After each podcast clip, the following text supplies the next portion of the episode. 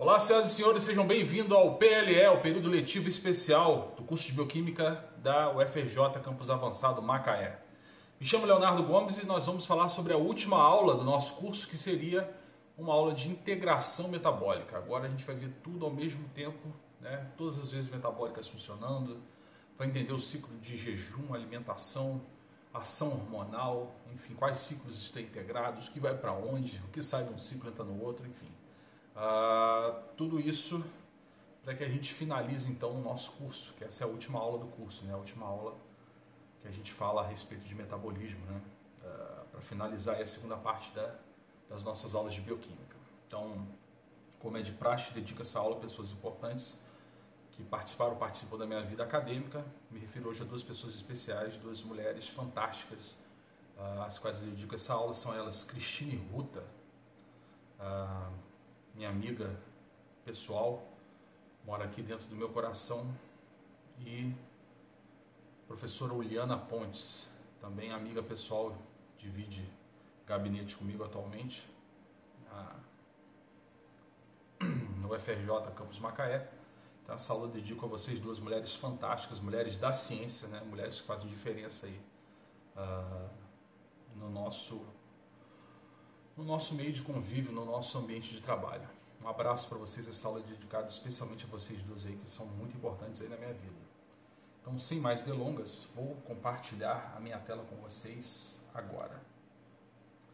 Uh, deixa eu ver aqui. Design, design, transições apresentação de slides do começo.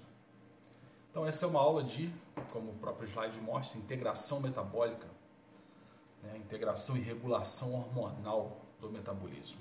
Então a gente começa a nossa aula falando a respeito de ciclo jejum-alimentação. Esse é um ciclo muito importante porque ele está basicamente mostrando para a gente como que os níveis de glicose ao longo do dia, ao longo desse ciclo de jejum alimentação, vão controlar o restante do metabolismo.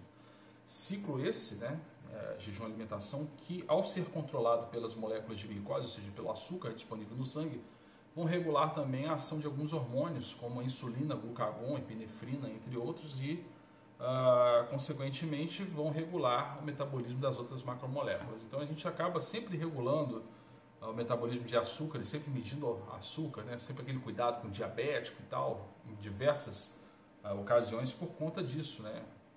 A gente precisa saber como é que está o metabolismo, como é que está o ganho energético, como é que está o, o, gasto energético, enfim. Isso tudo vai depender muito uh, desses níveis de açúcares disponíveis no sangue.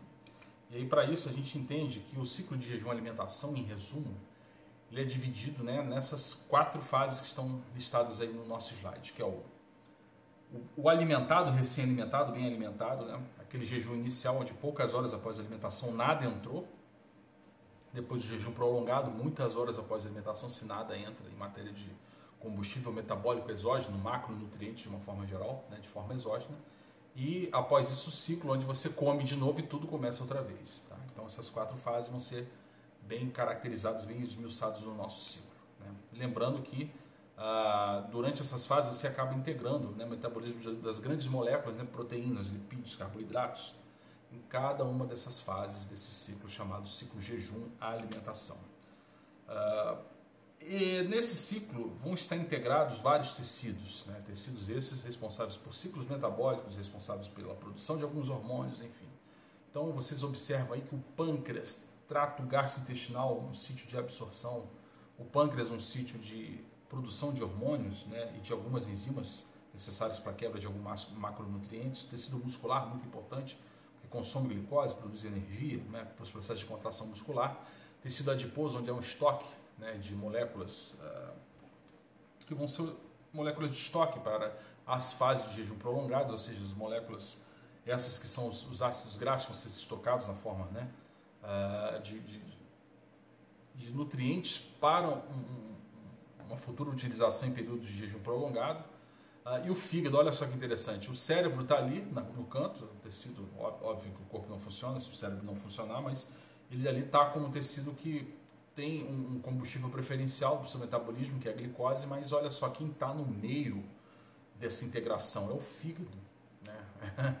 Esse órgão que a gente não dá muito, uh, não cuida dele com tanto carinho assim, mas ele é o principal órgão do processo de integração metabólica, por isso ele é colocado aqui, o esquema é colocado no centro do slide. Sem ele nada acontece, né? ciclo de Krebs, uh, ciclo da ureia, enfim, tem uma série de ciclos que vão depender exclusivamente de enzimas produzidas no, no, no fígado, de, de, moléculas que para lá vão para serem depuradas, uh, enfim, uma série de coisas que vão acontecer nesse, nesse tecido que é central, extremamente importante durante esse processo. Então, lembrando que uh, você tem vias de, de, degradação de macronutrientes, que são as catabólicas, entre elas vistas no nosso curso glicólise, glicogenólise. Né? Glicólise quebra do açúcar, glicogenólise quebra do glicogênio, a própria oxidação ou beta-oxidação dos ácidos graxos, né? a cetólise, é, quebra de corpos cetônicos, ou ácidos graxos de média, uh, é, curto e médio uh, comprimento, né? de, de cadeia média e curta, ciclo de Krebs, oxidação dos ácidos graxos, ciclo da ureia. São todas vias de degradação, enquanto as vias anabólicas são vias de biossíntese. Temos a gliconeogênese, que é a via de síntese de glicose, a glicogênese ou glicogenogênese, que é a, a síntese de glicogênio, biossíntese de ácidos graxos, a própria cetogênese, que é a formação dos corpos cetônicos, e via das pentoses fosfato, que não foi vista no curso, mas extremamente importante para a produção ah, não só ah, de açúcares ligados às moléculas de DNA como RNA, com as, as riboses, né, mas ah, especificamente a, a, produção de NAD-PH, molécula extremamente importante reações de biossíntese, porque são moléculas de extremo poder redutor, né? É, coenzimas que geram poder redutor. Então, então aí as duas grandes é, vias catabólica anabólica, lembrando que as catabólicas não vão estar, uh, em, grande, em, sua grande maioria, se tratando do mesmo macronutriente, ativas quando as anabólicas estiverem ativas e vice-versa. Né? Uma tem que estar ativa, outra inativa, senão você cria aquele looping metabólico dos quais nós falamos quando você tiver duas vias que acabam... Uh, se tratando do mesmo macronutriente, né, elas não podem estar ligadas ao mesmo tempo. Uma quando está ligada, outra está desligada e vice-versa, por meio de regulação alostérica, de regulação hormonal, várias dessas regulações que foram vistas no, no nosso curso que vão ser revistas daqui em diante. Uh, importante você lembrar que quando a gente fala das fases da homeostase do ciclo de glicose em animais, a gente vai passar por aquelas fases de uh, alimentação em jejum. Então, olha que interessante, você pegar um ciclo uh, é, dos níveis de glicose sanguíneo, né? É, quais são as fontes que fornecem essa glicose pro, como combustível metabólico para o seu corpo funcionar ao longo de horas e dias, você vai ver que existe um, uh, um controle, um balanço de onde vem, né? É, de onde vem essa, essa, essa fonte de glicose, quanto tempo ela, ela está ativa, né?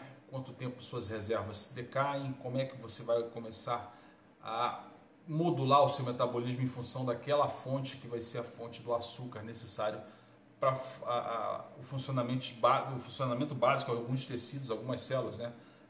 as hemácias, o tecido nervoso, né? músculo cardíaco, né? o tecido cérebro, eles têm como combustível preferencial a própria glicose. Então, a glicose sempre vai ser um combustível preferencial é, quando é abundância, deixando de ser utilizado em detrimento de outros apenas quando você entra no estado de jejum. Então a gente vai dividir isso em cinco fases, lembrando que na fase 1 né, você tem um aporte exógeno né, dessa, dessa molécula, dessa glicose, né, e aí esse aporte exógeno, depois que você come, você não come mais nada, é desse aporte exógeno que vai vir a glicose disponível depois para os outros tecidos. E ele vai caindo ao longo das primeiras quatro horas que você deixa de se alimentar. Né?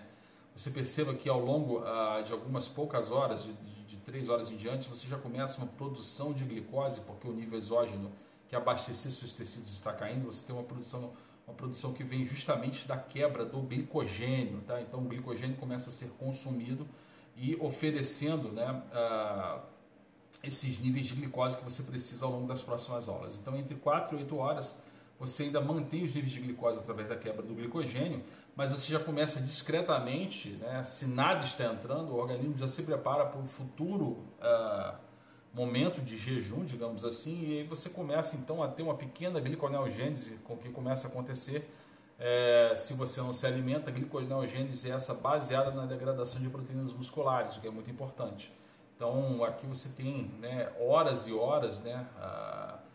De jejum ao longo de horas, né? 8, 12, 16 horas. Lembre-se que você tem, inclusive, pra, para dietas relacionadas ao jejum intermitente, que chegam em, em, ciclos de 12, 14, 16 horas, ó, ela não passa, por que 16 horas? Olha que interessante, para você não ah, basicamente ainda conseguir consumir o restinho de glicogênio e não entrar fundo único e exclusivamente na gliconeogênese como fonte de, de, de glicose, né?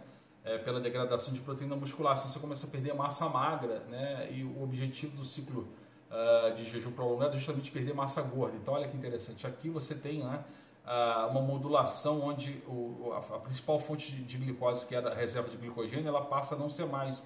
Ela passa a ser gliconeogênese e daí por diante, ao longo de 20, 24, 28 horas você perceba que uh, depois, ao longo do tempo, essa gliconeogênese que é, tinha como, como base degradação muito uh, rápida, grande de, de, proteína muscular, ela começa a entrar num estado de equilíbrio aqui, né?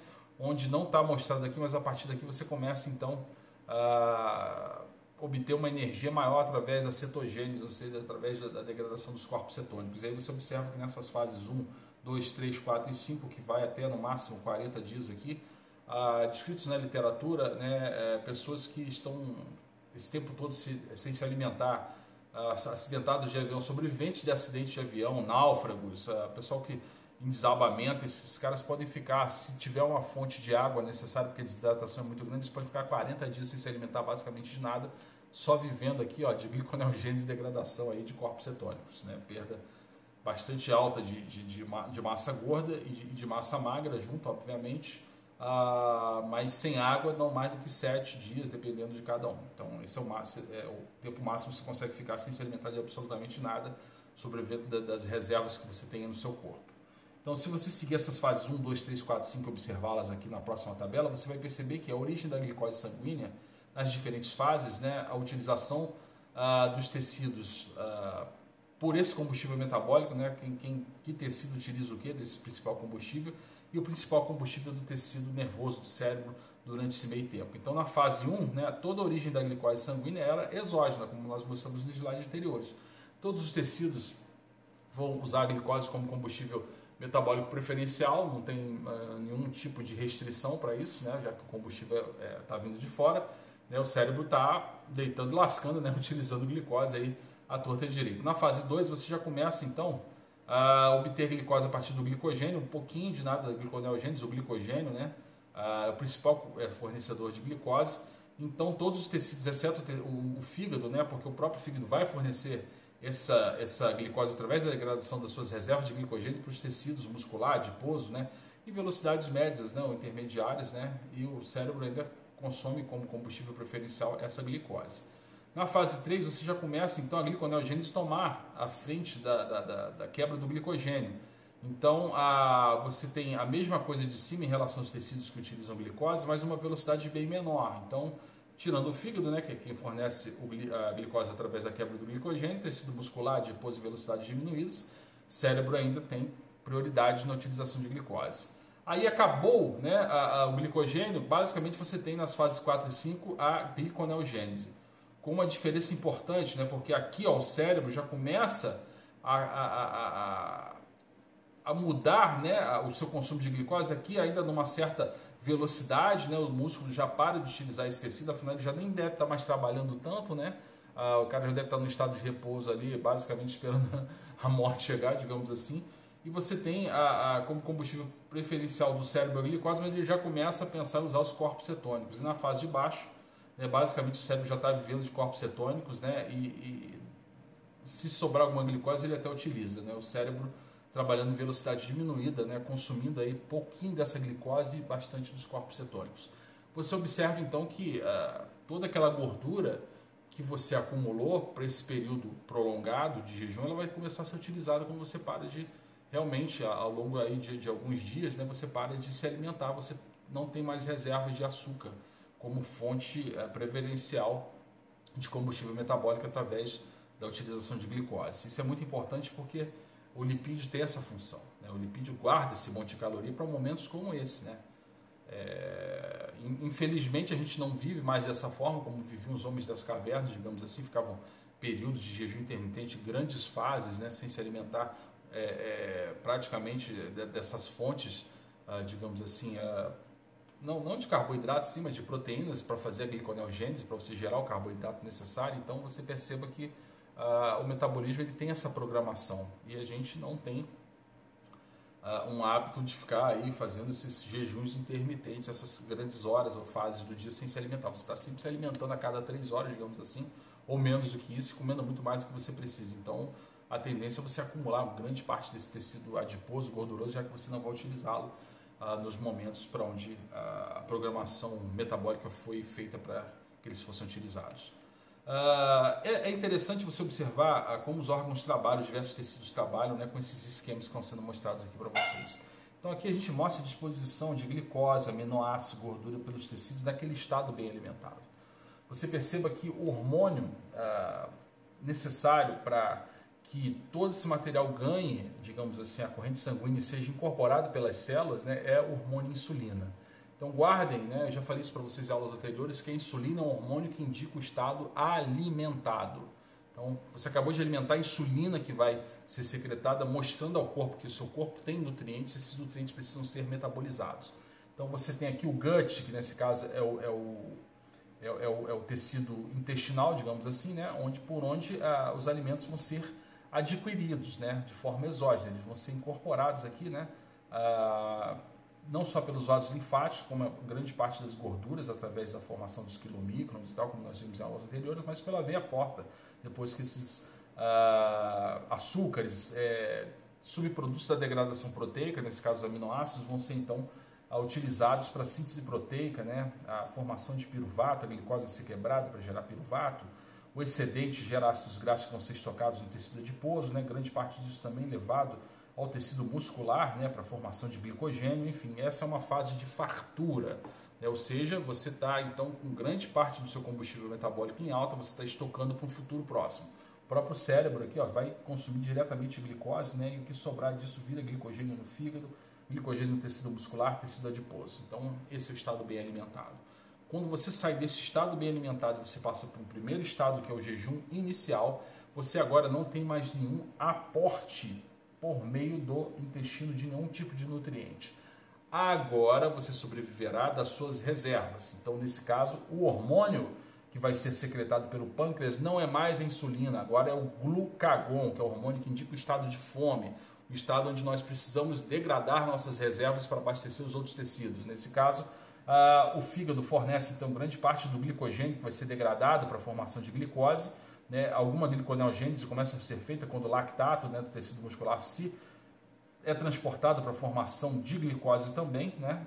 Tecido muscular então é degradado, né, através de uns aminoácidos, grupos NH3 sendo transportados para o fígado, o cérebro ainda consome glicose e o tecido adiposo está intacto no, no, no jejum inicial. Você percebe que você não utiliza nenhum tipo de combustível uh, fornecido pelo tecido adiposo durante a fase de glicose inicial. Então aqui você basicamente está sobrevivendo do açúcar fornecido pelo glicogênio. Né? Isso é muito importante e o hormônio em si, né? nesse caso, é, é, o glucagon. Quando você passa do jejum uh, inicial e passa para um, um, jejum mais uh, prolongado, você começa então agora a obter algum tipo de combustível metabólico através da degradação do tecido adiposo né? Grande parte das gorduras vão gerar glicerol, que são subprodutos para a geração de glicose. Né? Muitos corpos cetônicos vão ser produzidos através da degradação da gordura. A grande parte do tecido muscular será degradado para que você gere né, naquele ciclo glicose e alanina, para que a alanina seja trans, transportada pelo tecido sanguíneo, ganhe o tecido uh, é, hepático e seja transformado aqui em glicose. Né? Proteínas vão ser quebradas para gerar aminoácido, é, que também no caso de serem glicogênicos, vão ser transformados em glicose, né? o hormônio em si ainda é o glucagon, e você tem todo esse, esse aparato para produção de glicose através das suas reservas que ainda existem, mas uh, o cérebro já começa aí a, a, modular o tipo de combustível metabólico que ele está uh, a fim de utilizar, porque grande parte das reservas agora fornecidas pelo tecido adiposo vão ser necessárias durante esse ciclo do jejum inicial. E a partir daí, né, ah, no estado de realimentação, você volta ao estado inicial, onde tudo aquilo que vocês viram lá naquele slide anterior, né, com a ajuda agora de ah, nutrientes que vão ser ah, incorporados pelo, pelo intestino, né, ou seja, a, a, fonte exógena, vai fazer com que você mude o hormônio, que você volte a secretar insulina e agora tudo que aconteceu lá no primeiro slide volta a acontecer. Né? Tudo isso é quebrado para gerar açúcar, você agora ao invés de utilizar suas reservas, você repõe suas reservas e o cérebro volta a utilizar a glicose como combustível preferencialmente metabólico né, para o seu funcionamento aí. Então esses estágios são importantes porque você observa como o seu corpo ele funciona à base de glicose, né, ou da fonte de glicose, basicamente uh, da inter-relação entre insulina e glucagon que vão atuar necessariamente no tecido hepático, né? A adrenalina ou noradrenalina, epinefrina, como vocês preferirem, vão atuar no tecido muscular para a geração de glicose, né? para quebra uh, do glicogênio que ali existe. Perfeito? Então, visto essas fases, a gente passa então para essa regulação enzimática. Então, durante esses ciclos, né, uh, jejum alimentação, você tem indução de várias enzimas relacionadas aos diversos ciclos que foram estudados né, durante nosso, nosso nossa caminhada até aqui. Uh, existe um controle enzimático por efetores alostéricos, todos aqueles efetores que vocês viram em todas as vias metabólicas vão estar ali fazendo toda a sua regulação né, dos diversos ciclos. Né? Uh, e, obviamente, também teremos aquele controle por fosforilação e desfosforilação de enzimas chaves do metabolismo. Então, lembra que tem enzimas que são induzidas no fígado no indivíduo bem alimentado. Por quê? Porque você vai fazer glicólise, você vai fazer ciclo de Krebs, você vai fazer beta-oxidação dos ácidos graxos, então você vai ter a produção de várias daquelas coenzimas para que você tenha então a disponibilidade de diversos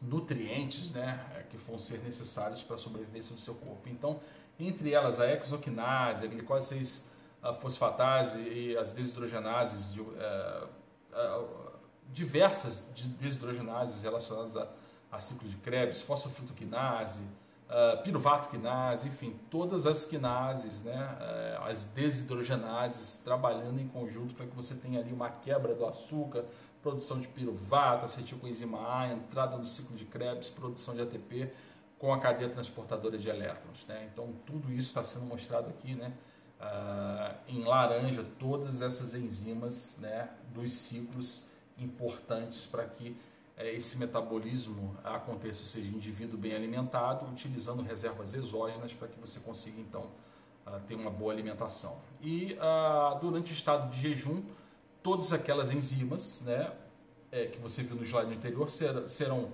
ah, desligadas, enquanto outras enzimas relacionadas aos processos de biossíntese serão ligadas durante o metabolismo. Né? Então, enzimas relacionadas à gliconeogênese, à glicogenogênese, a biossíntese de ácidos graxos, né, para que você tenha então grande parte uh, desses ciclos uh, anabólicos né, sendo é, é, estimulados para que você consiga então durante uh, alguma fase é, é, é, de retomada lá do, da alimentação que você consiga então produzir né, grande, grande parte desses, desses substratos, né?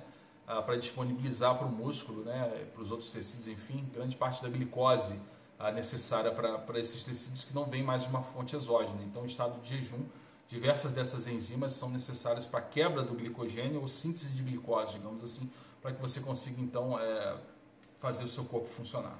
Existe um controle do metabolismo hepático por efetores alostéricos, como eu falei para vocês, todas essas enzimas têm efetores positivos e negativos que vão funcionar em função da demanda metabólica, se é para degradação ou para síntese. Né? Ah, os efetores alostéricos eles tão, não, não só vão funcionar no estado ah, bem alimentado, né? efetores alostéricos que ah, são positivos para enzimas de degradação e negativos para enzimas de síntese, enquanto no estado de jejum ah, esse processo inverte. Tá? Lembrando que o mesmo ah, sinal que liga uma série de enzimas uh, de biossíntese vão acabar desligando enzimas de degradação, como a gente viu ao longo de todas as nossas aulas aí. Então, uh, em relação ao controle hormonal, você perceba que uh, existe diversos hormônios. A gente fala, bate muita tecla em, em cima do, do metabolismo do, do, dos hormônios secretados pelo pâncreas, nesse caso insulina e glucagon, a insulina pelas células beta do pâncreas e o glucagon uh, pelas células alfa, mas você tem também uh, diversos hormônios tam, é, relacionados a crescimento e metabolismo, uh, hormônios esses secretados por outras células, por outros órgãos, por outros tecidos, né? entre eles a, da medula adrenal a epinefrina.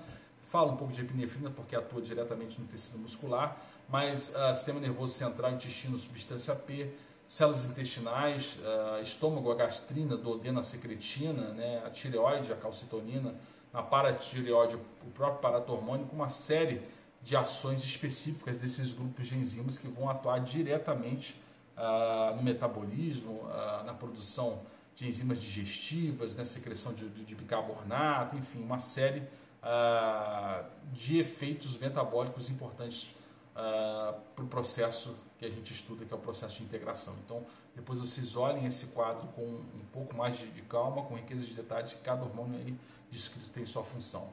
Mas uh, se a gente pegar os principais hormônios, como epinefrina, glucagon e adrenalina, sua ação uh, no tecido, uh, no caso da epinefrina, né, no tecido muscular e dos outros no tecido hepático, você vai perceber o seguinte, né? o derivado de fenilalanina, produzido pelas glândulas adrenais, que é a epinefrina, ela tem uma ação do metabolismo energético, que é estimular a degradação do glicogênio. Mas se se tratando de epinefrina, degradação do glicogênio no tecido muscular. Né? Estimula também a gliconeogênese, né? inibindo a síntese do glicogênio, já que você está quebrando o glicogênio, você não tem o, uh, por que ativar a síntese enquanto a quebra está acontecendo. Né? E você também, com a ação da epinefrina, você inibe a biossíntese de ácidos graxos. Então, na presença de adrenalina, né, a biossíntese de lipídios está basicamente desligada. Isso é bastante interessante. Né, aqui uma foto do nosso pâncreas com as diversas células, alfa secretando glucagon, beta secretando insulina, somastatina, né, uma série de, de, de hormônios importantes para o nosso metabolismo. E aqui né, a síntese e liberação de insulina e glucagon, como eu falei para vocês, elas são é, é, é, sinalizadas pelas taxas de glicose do sangue. Então, é, controlar o metabolismo de glicose é extremamente importante. Não ficar comendo açúcar direto ao longo do dia, principalmente se forem carboidratos de rápida absorção, carboidratos pequenos, né? Ah, é, é importante porque toda vez que você come isso, você é, acaba produzindo grandes picos de insulina. Né? E o que, que acontece quando você secreta insulina? Né? É, se os níveis de glicose é, estão altos no sangue, como é o caso da setinha verde aqui, o hormônio da vez é a insulina. O que, que a insulina faz no tecido muscular?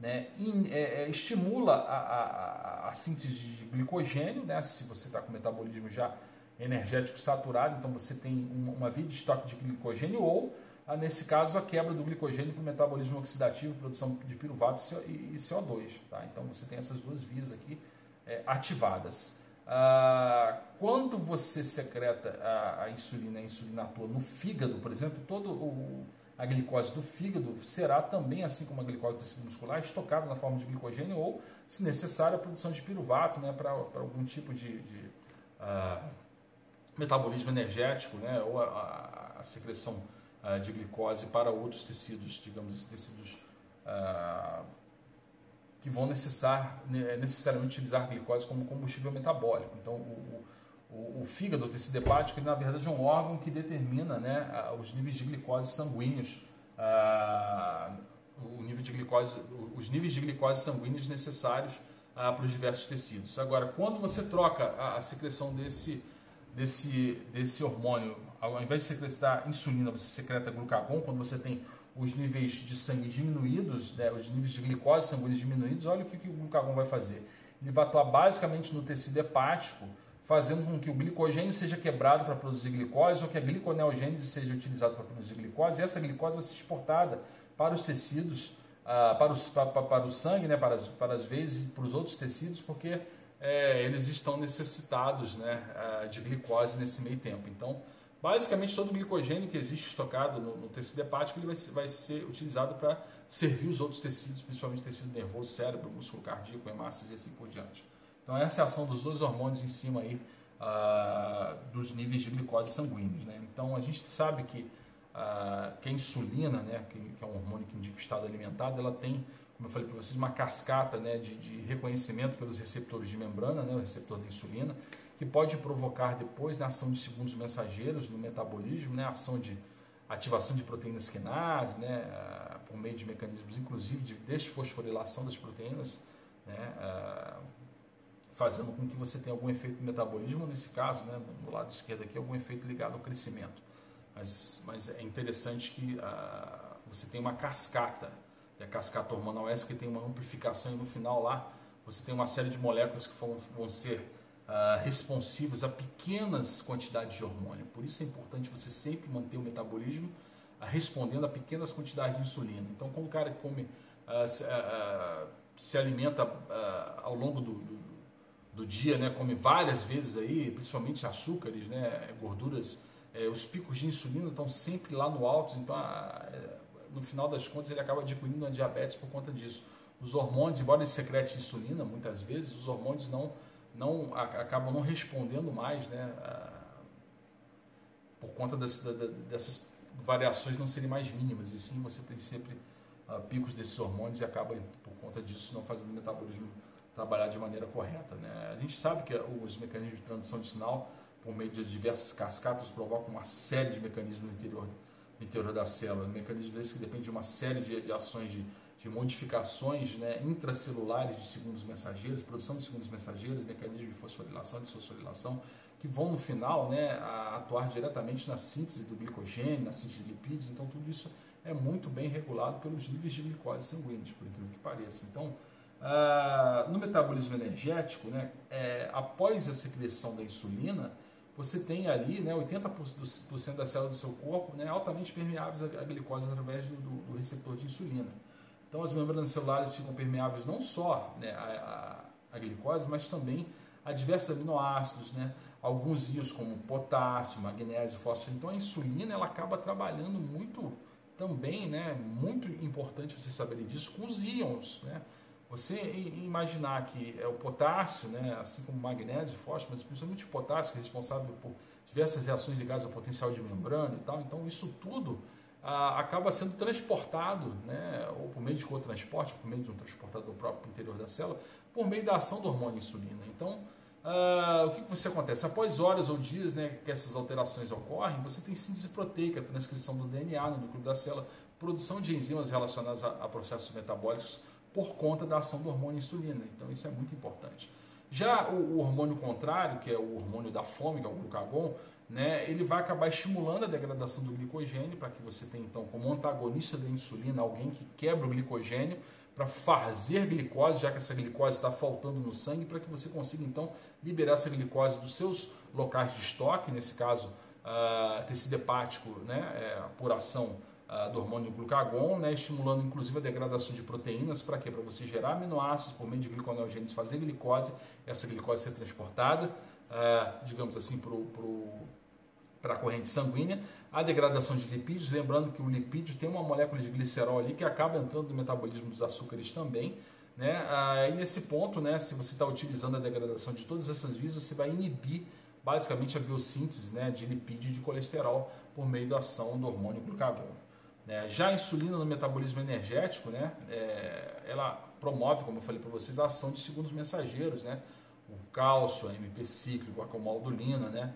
E no caso, é, em relação à, insulina na, durante a glicólise, a gliconeogênese, que são basicamente as duas vias que vão fazer a, a, o fornecimento, digamos assim, de, de, de, de glicose para a produção de energia, o que, que o glucagon faz? O glucagon inibe a quebra da glicose e estimula né, a gliconeogênese, enquanto que a insulina inibe a gliconeogênese e estimula a, a glicólise. Né? Uma vez que ela coloca a a glicose para dentro da célula, vai, ela vai estimular a sua a degradação. Né? E o glucagon, nesse caso, né, é, vai fazer com que você tenha então a produção de glicose para que essa glicose seja transportada para outros tecidos por meio da ação do hormônio insulina. E aí, essa regulação de glicólise, né, gliconeogênese por meio das fosfofrutoquinases, glicose desfosfatase, sim, todas essas regulações nós vimos anteriormente por meio inclusive de ação alostérica de inibidores, né, de, de, moduladores positivos e negativos em diversos passos da via,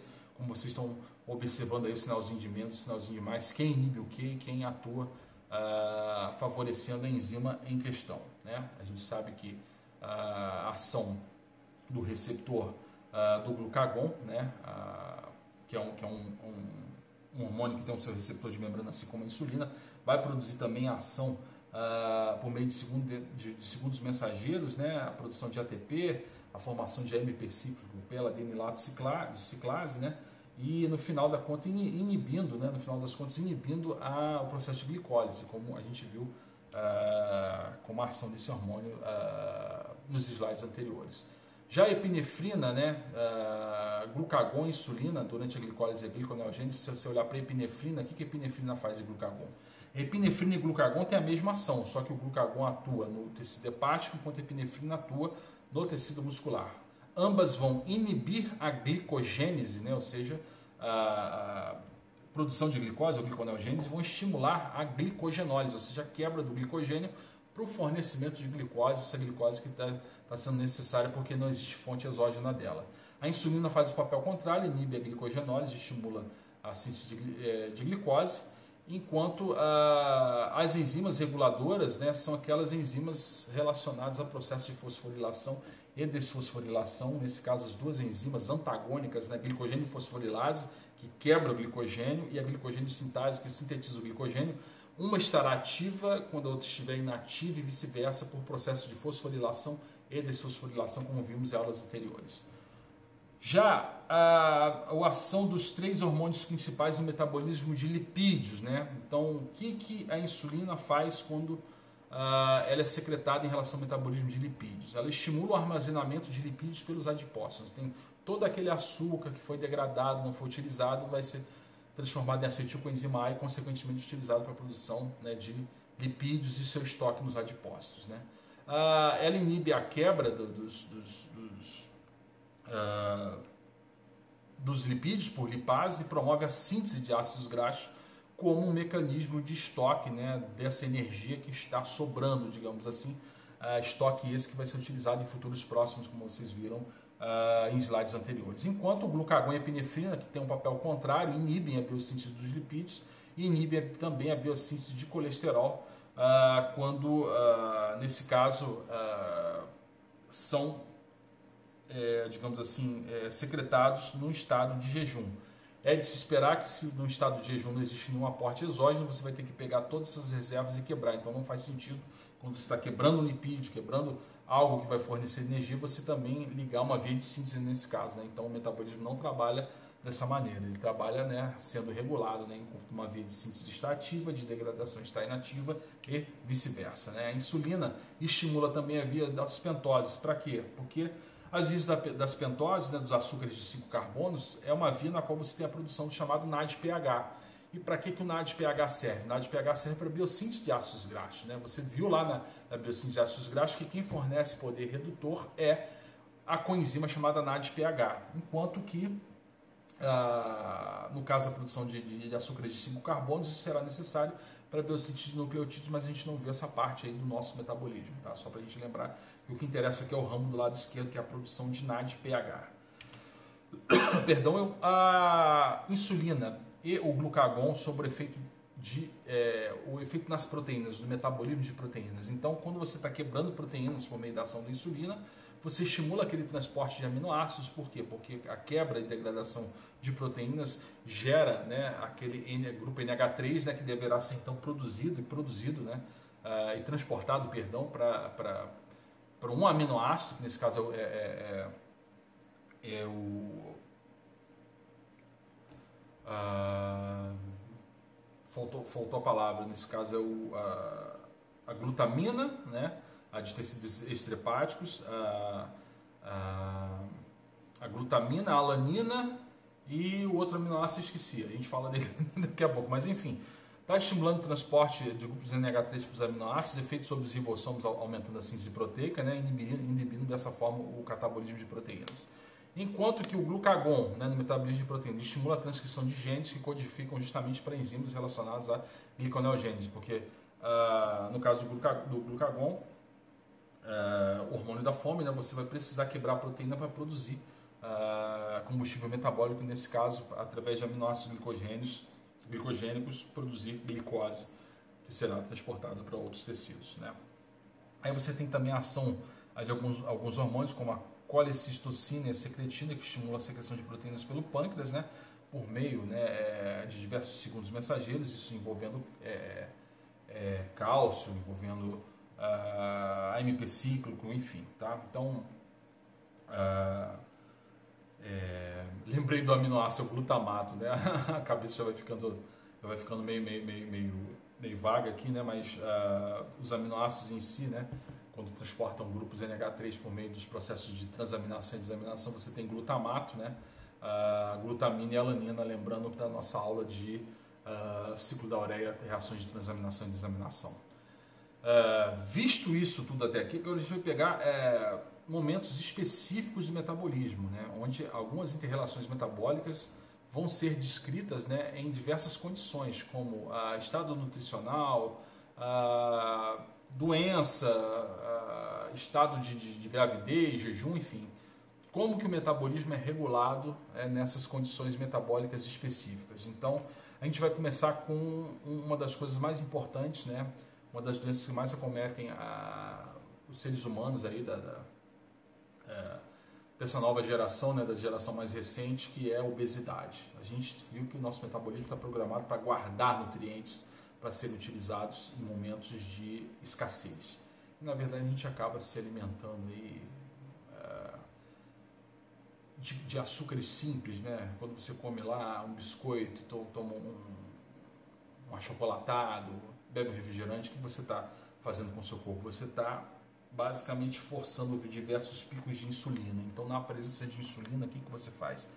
Tudo aquilo que você tem em matéria de macronutriente que vai ser incorporado pelo tecido uh, intestinal, vai ganhar via porta, etc., ou através da, da uh, dos vasos linfáticos, enfim, você vai acabar produzindo tecido adiposo. Então, esse tecido adiposo ele vai crescendo, ele vai se acumulando à medida que você só estoca. Você come, come, come e não gasta. Então, é assim que o indivíduo se torna obeso. Basicamente, por ação da insulina, que é um hormônio extremamente importante, ele acaba se tornando vilão e depois que esse hormônio então ah, faz tudo isso, ele acaba não, não, as células acabam não respondendo mais à presença desse hormônio e você acaba adquirindo um diabetes no fim das contas. Mas o fato é que ah, é através da ação da insulina e da não ah, utilização das reservas da maneira correta, você acaba então se tornando um indivíduo obeso. É, infelizmente é isso que o slide está mostrando. Basicamente, todos os aminoácidos, glicose e o próprio tecido ah, as próprias gorduras vão ser transportadas para que você gere basicamente tecido adiposo. Tá? Então essa é a primeira condição, que é a condição de obesidade. A segunda condição bastante interessante é a ingestão de etanol. O que, que acontece quando você bebe? Olha que legal, cara. Através da, da, da, ingestão de etanol e a sua disponibilidade pelo, pelo intestino, né, esse etanol vai ser levado pela via porta, vai chegar no seu fígado. E o que, que ele faz? Ele basicamente desliga toda e qualquer produção de glicose. Né? As vias de, de, produção de glicose, através do próprio lactato, através da produção de corpos cetônicos, né? a, o cicloalanina, né? o glicerol que vem da quebra dos, dos, ácidos graxos, você vai acabar inibindo a produção de glicose. Então, você acaba tendo aquelas, aquelas sensações de, de, de, ah, de tontura, ataxia, etc. porque o seu corpo está passando fome. E, o uso prolongado disso acaba você utilizando o etanol para fazer um corpo cetônico, que é o acetato, que inclusive é um combustível que vai ser utilizado muitas vezes pelo cérebro, pelo músculo cardíaco, em detrimento da glicose que não está sendo produzida.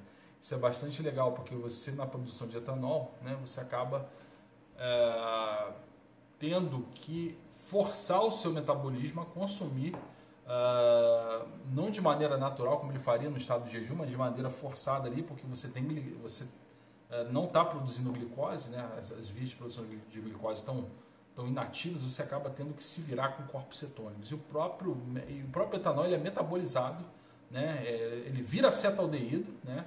Uh, em seguida ele vira corpo cetônico. Então, é, é, embora ele provoque essas coisas todas, ele acaba virando um combustível. É, a gente costuma brincar que é, o, é, o, é, o, é o, aquele bebum que é magro, magro, que não come nada, que só bebe, bebe, bebe, bebe, bebe. Na verdade, o etanol acaba se tornando um combustível metabólico né, desse cara. Lógico que o fígado dele vai para o espaço com, o passar do tempo né, e outros órgãos, mas no final das contas a ingestão de etanol acaba fazendo isso com a gente. Né? Uh, inibindo a produção de glicose e forçando a você produzir ou, ou metabolizar o etanol na forma de corpos cetônicos. Uh, gravidez. Gravidez é interessante porque tudo que a, mulher grávida uh, ingere vai ser diretamente através de uma sinergia interessante né, entre feto, né, placenta, mãe.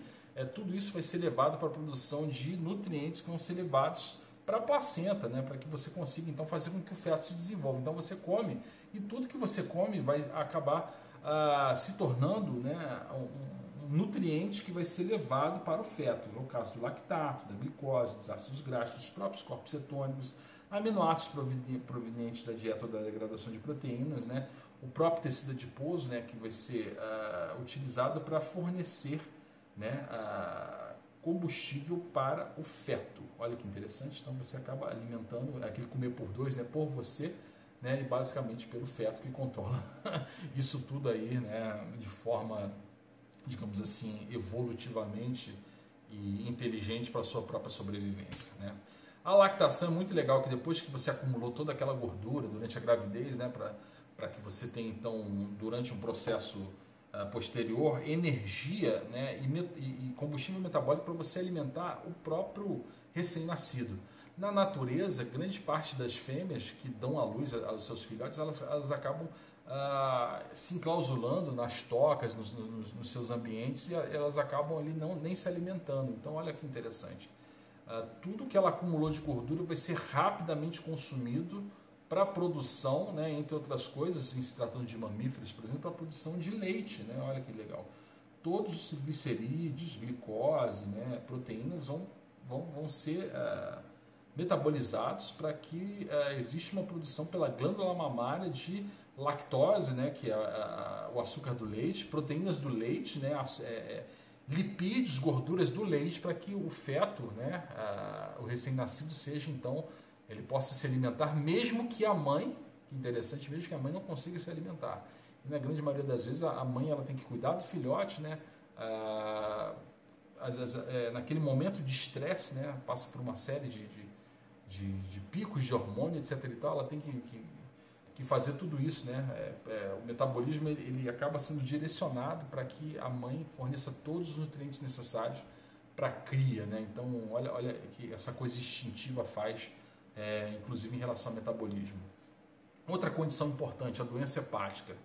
Doença hepática é grave. Por que doença hepática é grave? Porque qualquer lesão ah, no, no seu ah, no seu fígado vai fazer com que você tenha, então, entre outras coisas, a, a, a, quebra eh, de aminoácidos ah, que produziria o grupo NH3, esses grupos NH3 seriam depurados, né, eles acabam não sendo depurados, eles acabam se acumulando ali.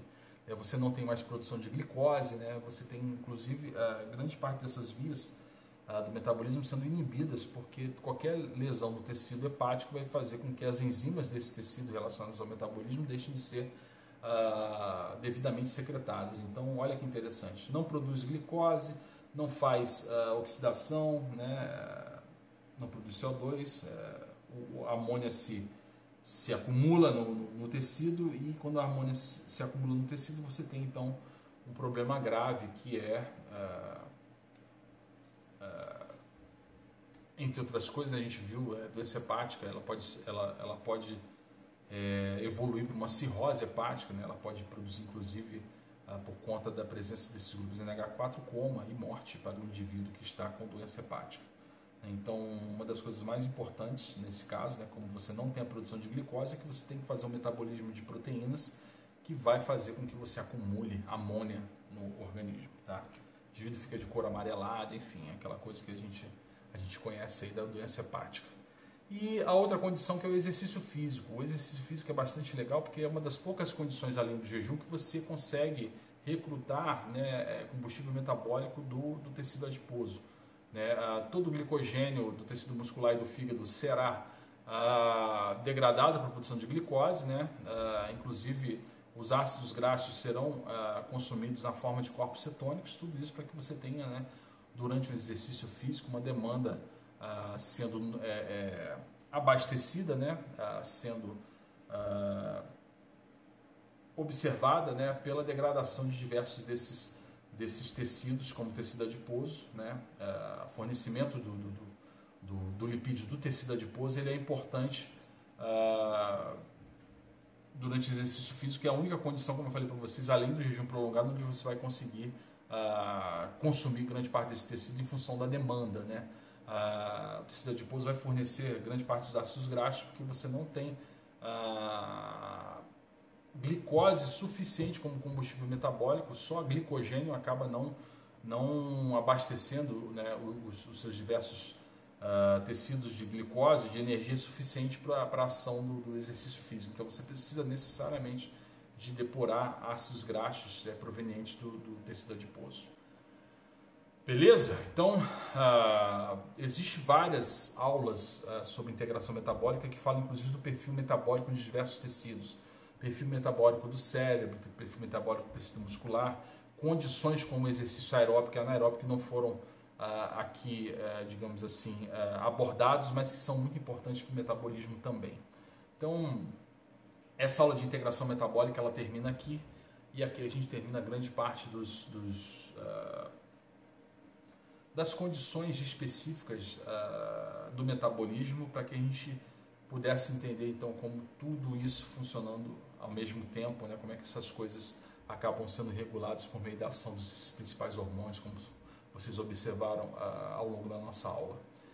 Agradeço a presença de vocês, né? Uh, me despeço aqui do nosso curso de bioquímica para o próximo período, para o próximo semestre e estudo dirigido a respeito desse assunto também será fornecido aí para vocês que acompanham o nosso curso. Então, um abraço forte, tamo junto, é aqui que eu me despeço. Obrigado pela presença, pela participação de vocês ao longo do curso. Valeu, um abraço.